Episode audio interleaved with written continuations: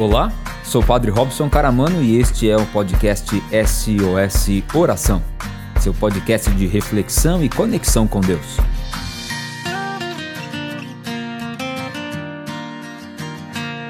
Fargone Comércio e Representação. Atendimento personalizado em todas as culturas. São mais de 19 anos de experiência no mercado regional, somando satisfação e qualidade de resultados.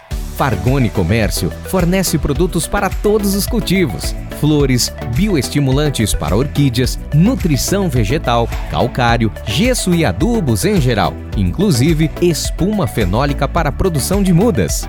Fargone Comércio e Representação. Rua George Pitac, 282 no Jardim São Paulo. Atendimento das 8 às 18 horas. Fone 16 99614 6247. Siga arroba Fargone Comércio nas redes sociais.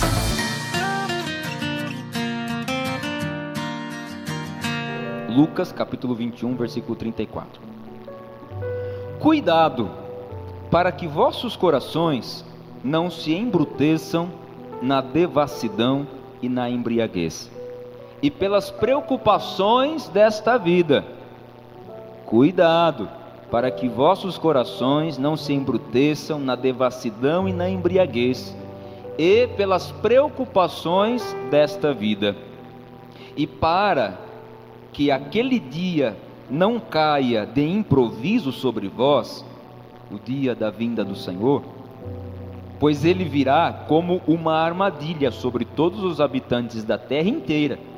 Portanto, vigiai e orai sem cessar, para terdes a força de escapar de todas essas coisas que devem acontecer e de comparecer diante do Filho do Homem. Palavra da salvação. Vamos aplaudir a palavra de Deus.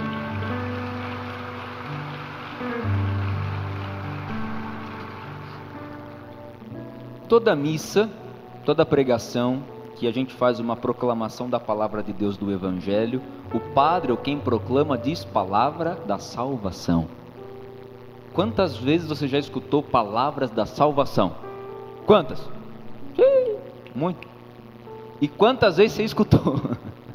Quantas vezes você colocou em prática as palavras da salvação? Eu e você colocamos em prática a palavra da salvação. Esta palavra é uma palavra que nos liberta. É a palavra de Deus em nós, em nossos corações, e que nos fala hoje: cuidado, porque às vezes a gente endurece o nosso coração, ou então a gente se entrega à embriaguez, ou então a gente dá espaço para as preocupações desta vida. Olha para quem está do seu lado, é só olhar, vê como é que, olha a fisionomia dele, fisionomia dela. Você não vai dizer não. Não está meio cansado? Mas também não ri muito não, senão vai dar muito na cara que deu para ver. Né? É. A gente anda assim, viu? Fica tranquilo que não é só você, é todo mundo. Porque a gente está muito tomado das preocupações dessa vida. E é por isso que a gente não tem sentido a salvação. Hoje, nos Estados Unidos é o dia de ação de graças. Hoje é o dia em que eles celebram, comemoram é, o dia em que eles chegaram nas Américas, né, nos Estados Unidos, e chegaram lá e chegaram é uma história, né, como a história no Brasil, uma história de, de colonizadores, né, que é claro teve tem a, as suas questões ali que, que a gente pode fazer uma reflexão aqui de invasão mesmo, né, dos povos nativos que ali já viviam. Mas há algo, há algo de interessante que, no passar do tempo, da chegada dos ingleses ou dos holandeses nessa região, eles queriam plantar coisas que eram da terra deles e não nascia ali. Tanto que muitos morreram de, de, da temperatura, morreram por conta de, de fome, passaram necessidades, etc. E as lutas e as guerras, enfim. Mas o que é curioso, com o tempo, o povo nativo foram ensinando a esses colonizadores o que, que dava para plantar, o que, que nascia, o que não nascia. Então, um ano depois, lá pela última quinta-feira de novembro, eles marcaram como o ano de ação de graças, porque conseguimos colher frutos nesse um ano, conseguimos nos alimentar, nos saciar. Então, todo ano celebram esse dia de ação de graças. Tanto que a festa lá, assim, do pernil, aquela coisa toda, acontece neste dia de ação de graças. O Natal é ali aquele momento das luzes e tal, mas ah, encontrar-se com família e tudo mais, é esse dia que acabou se tornando muito significativo pela história construída. Para nós, cristãos, porque a festa do Natal é uma festa católica, cristã católica. Quem instituiu a festa do Natal como nós conhecemos hoje foi a Igreja Católica. E foi muito curioso, porque hoje uma jornalista, é, que por sinal também é muito católica, e ela me perguntava, dizia, né, quando que é o, o dia que começa a preparar a casa, enfeitar a casa, né? É depois da festa de Cristo Rei. Não, mas assim um dia, porque no Google está dizendo que é no dia 28 de novembro que prepara. Falei, fia, é depois da festa de Cristo Rei. Se Cristo Rei é no dia 28, se Cristo Rei é no dia 15, é depois da festa de Cristo Rei. A festa do Natal é uma festa católica. Então não tem uma data para dizer agora que começa, né? daqui a pouco já vai começar a fazer comércio, né? Todo dia 28 é dia de vender luzinha de Natal. Vai tudo para comprar né? Acontece que a gente perdeu história. A gente perdeu a história. E a gente tem hoje lugares, religiões que pegam um pouco aqui de lá, um pouco de cá, né? A festa é católica, mas todo mundo quer comer na festa, né? Então eles mais.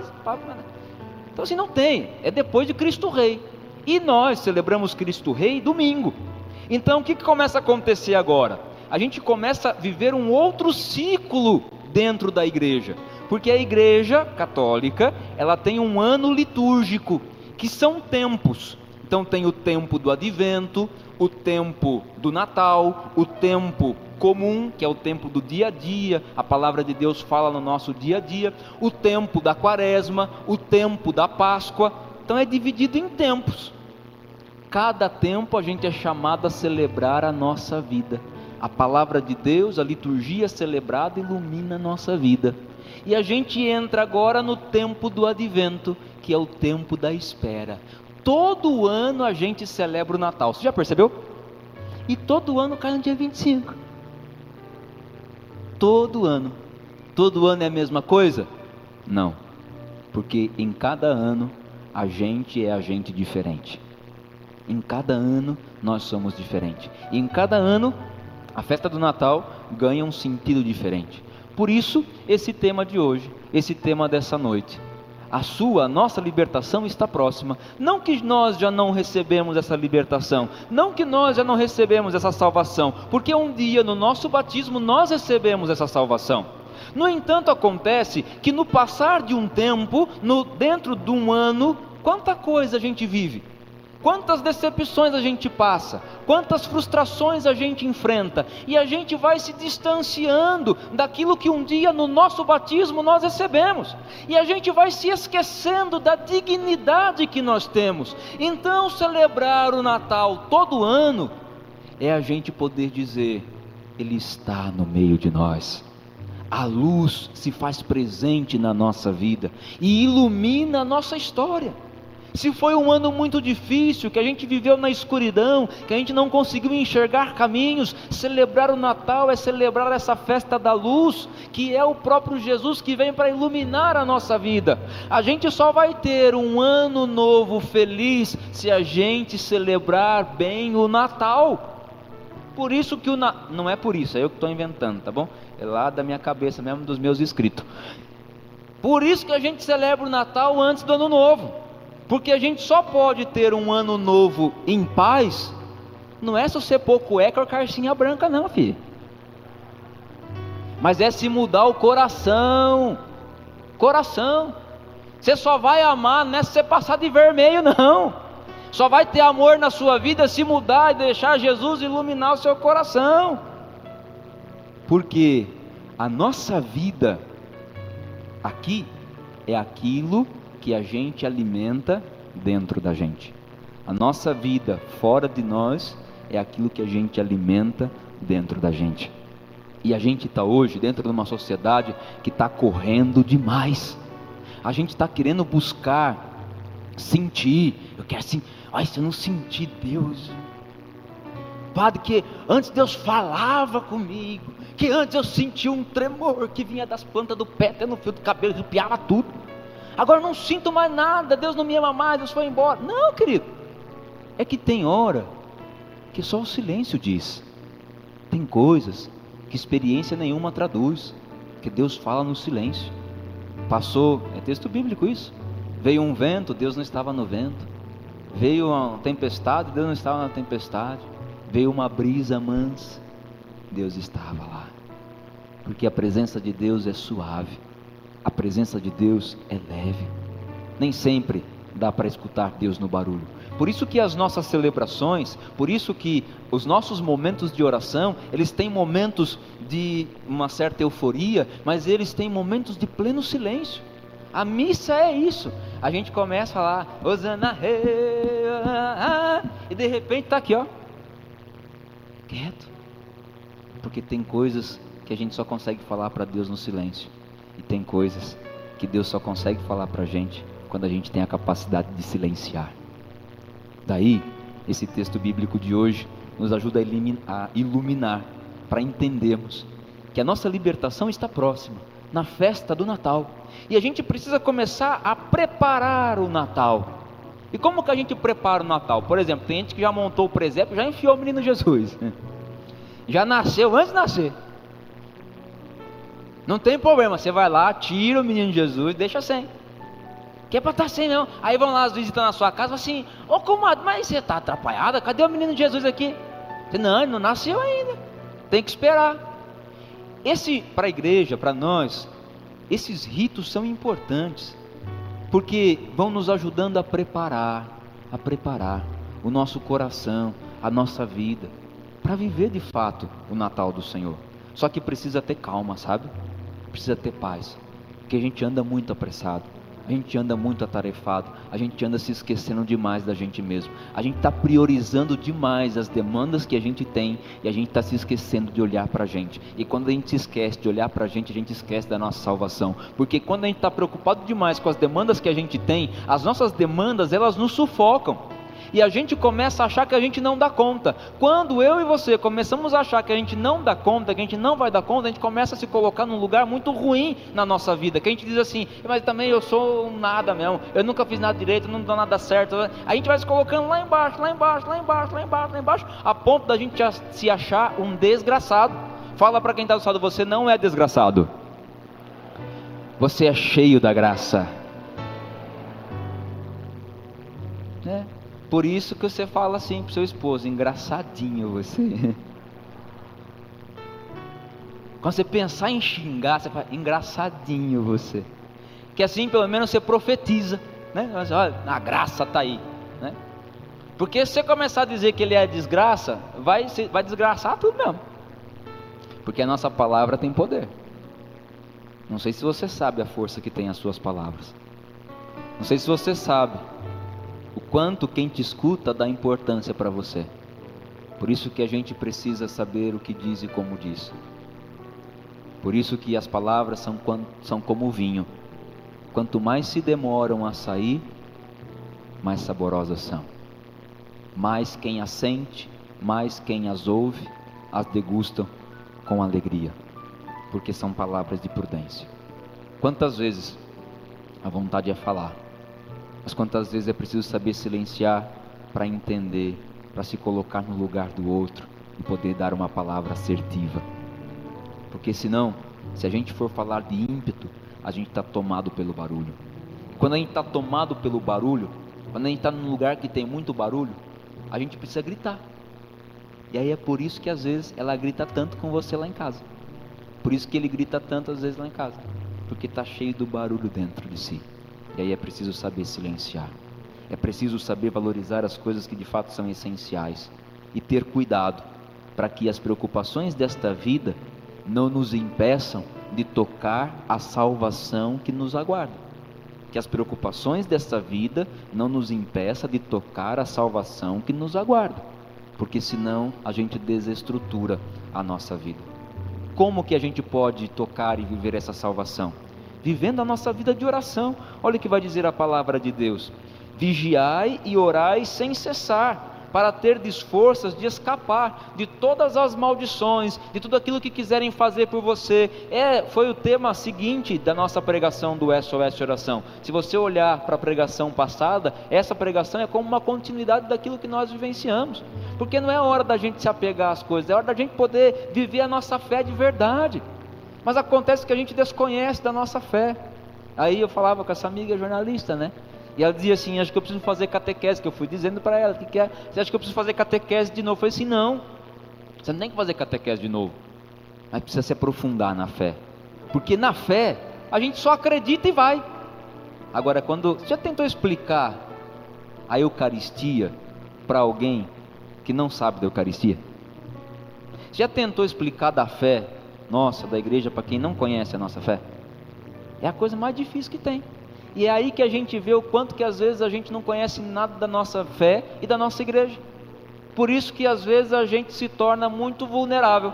Por isso que às vezes a gente se torna muito fragilizado.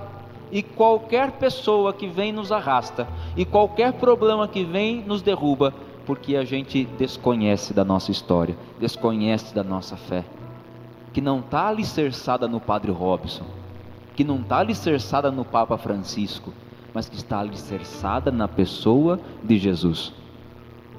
Aliás, nós estamos aqui, eu, como padre, pregador, pregando a palavra de Deus para trazer você para Jesus. Você não pode estar aqui para mim, casa minha, não. Ah, eu vou lá com o padre Rosa. Casamento, né? Ai, padre, por favor, vê sua agenda que eu quero casar com o senhor. Você comigo, não.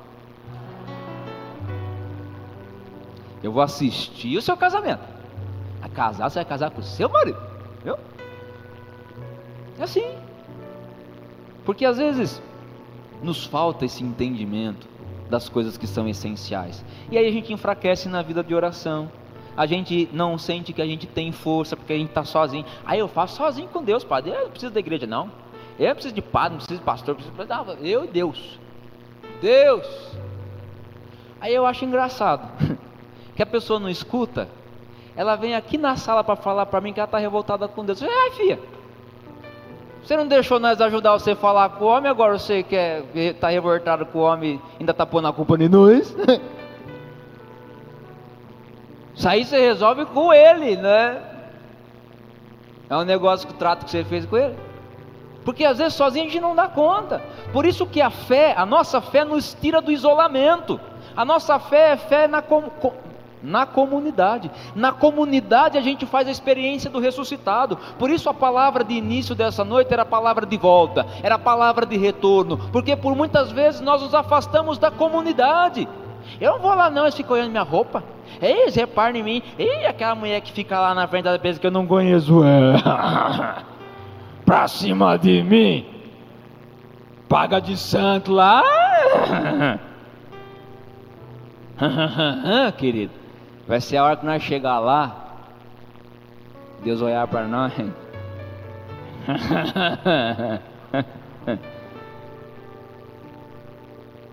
Aqui nós não somos os melhores, não. Começar de mim. Que se olhar minha vida, bem olhadinho, você vai encontrar uns erros meus lá, uns pecados meus lá. Como todos nós temos. Por isso nenhum de nós temos o direito de apontar uns para os outros e dizer assim: você está errado. Por isso que a gente tem que cortar, fala para nessa, corta a fofoca da sua vida.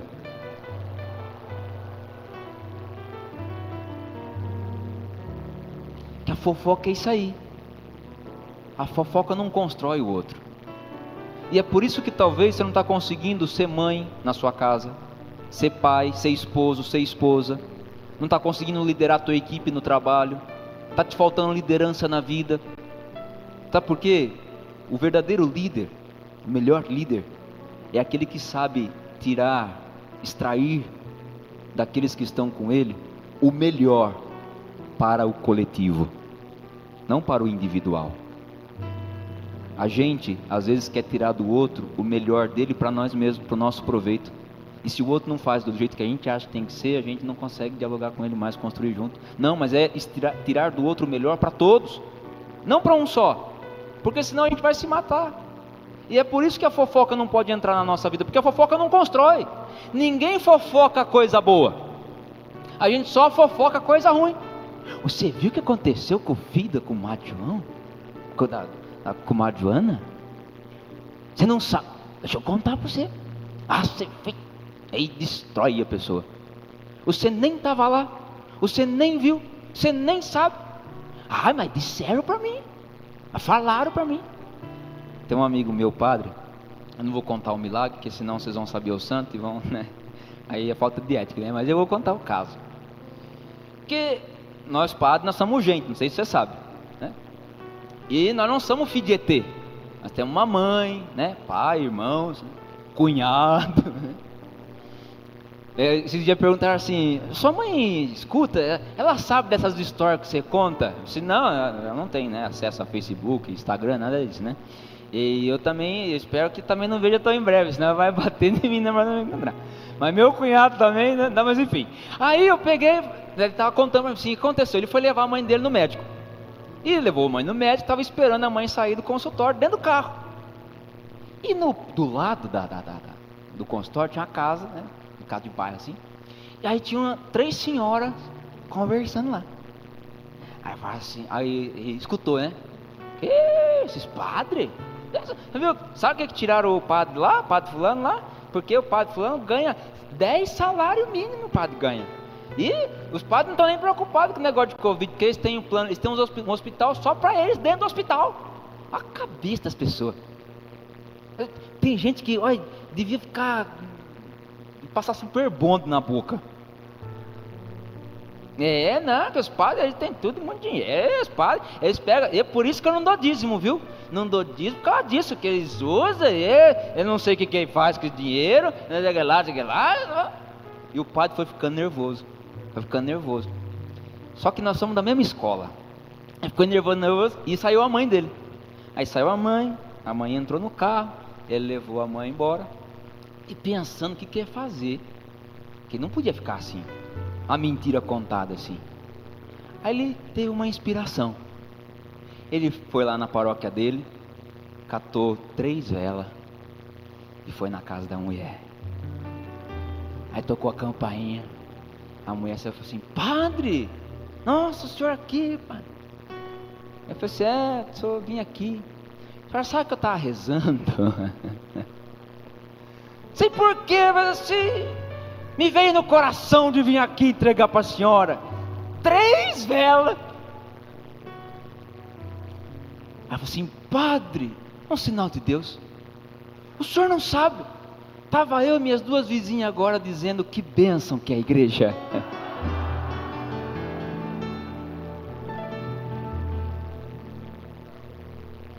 Fala para quem está do lado, se não for para construir, não atrapalhe a obra.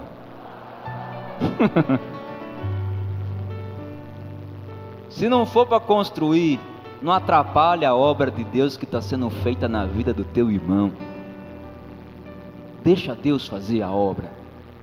A gente não tem o tempo. O nosso tempo não é o tempo de Deus. As nossas coisas, a, nossa forma de pensar justiça é vingança, e a forma de Deus pensar justiça é misericórdia. Naquela sala eu atendo a todos, eu, Padre Caio, os padres, a gente recebe a todos, a gente recebe o que se sente vítima e o que causou o problema, e cada um com uma história diferente. Você já escutou mal do seu filho, da sua filha? Não dói se escutar mal do seu filho, da sua filha. Você fala assim: meu filho não, minha filha não. Porque o que a gente tem das pessoas e o que a gente tem da vida é uma parte da realidade. E a verdade só está no todo. Ele é o caminho, a verdade e a vida.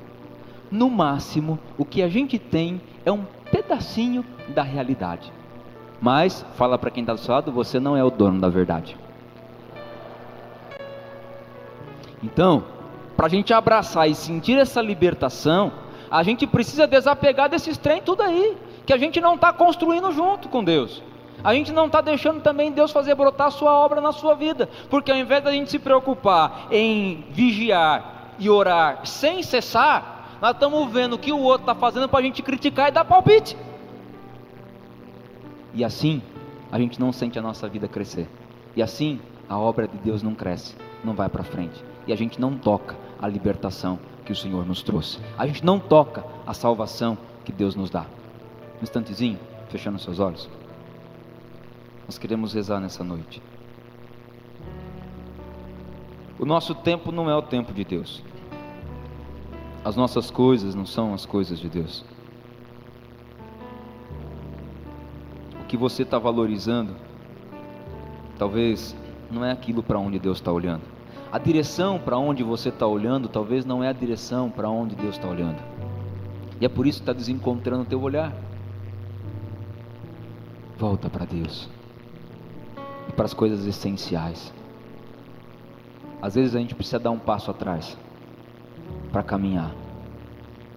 A gente só pode decidir, a gente só poderá tocar a libertação nesse Natal se a gente se esvaziar da gente, dessas preocupações todas e nos preenchermos daquilo que é essencial.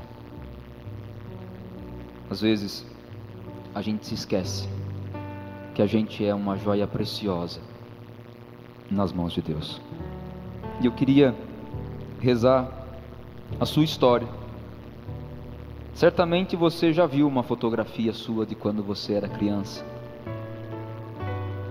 Claro que você não vai se lembrar de como você era criança, mas uma fotografia você já viu. Então traz. Traz essa criança agora diante de você. Traz as histórias que você já ouviu da sua gestação, de uma gravidez que talvez não era, não era desejada. Você ouviu isso muitas vezes. Você não foi planejado. Mas olha aí que bonito. Deus já sonhava você. Deus queria você aqui. Ou talvez uma gravidez de risco pela qual você passou. E que essa gravidez trouxe marcas para você na sua vida. E você já ali desde tão pequeno, tão pequena, quanto lutou. Aí foi crescendo, as primeiras decepções, os primeiros medos, os desafios.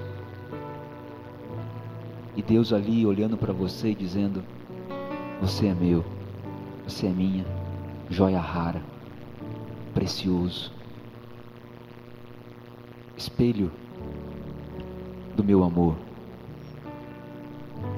O que está tomando o teu coração hoje? O que está fazendo você esquecer da tua história?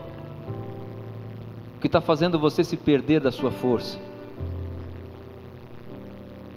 Fala para Ele hoje. Coloca nas mãos dele. Porque hoje Deus quer te lembrar de que você é único, que a sua vida é rara.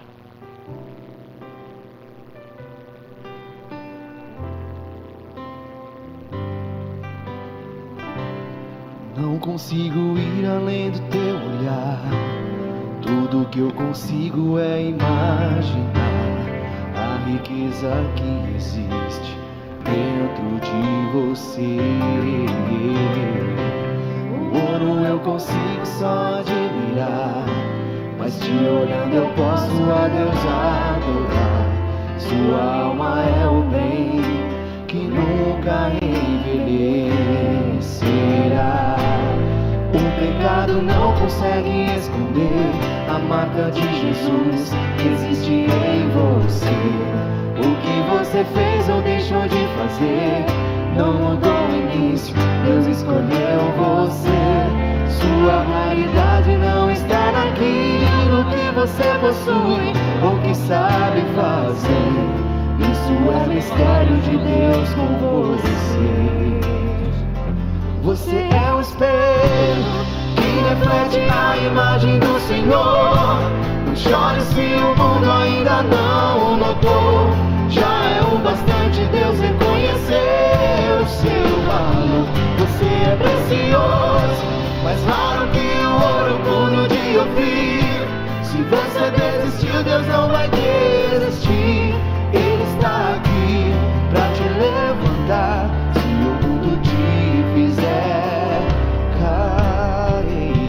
Quantas vezes você caiu? Quantas vezes você achou que por estar dando um passo atrás você estava perdendo?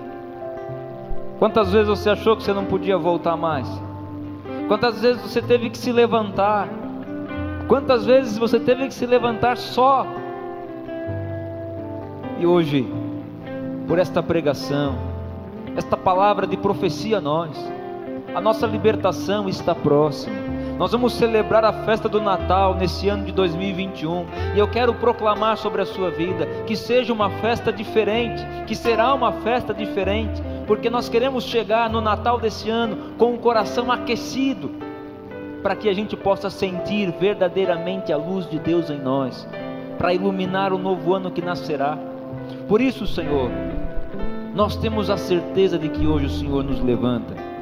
E eu creio nisso. Deus hoje está te levantando.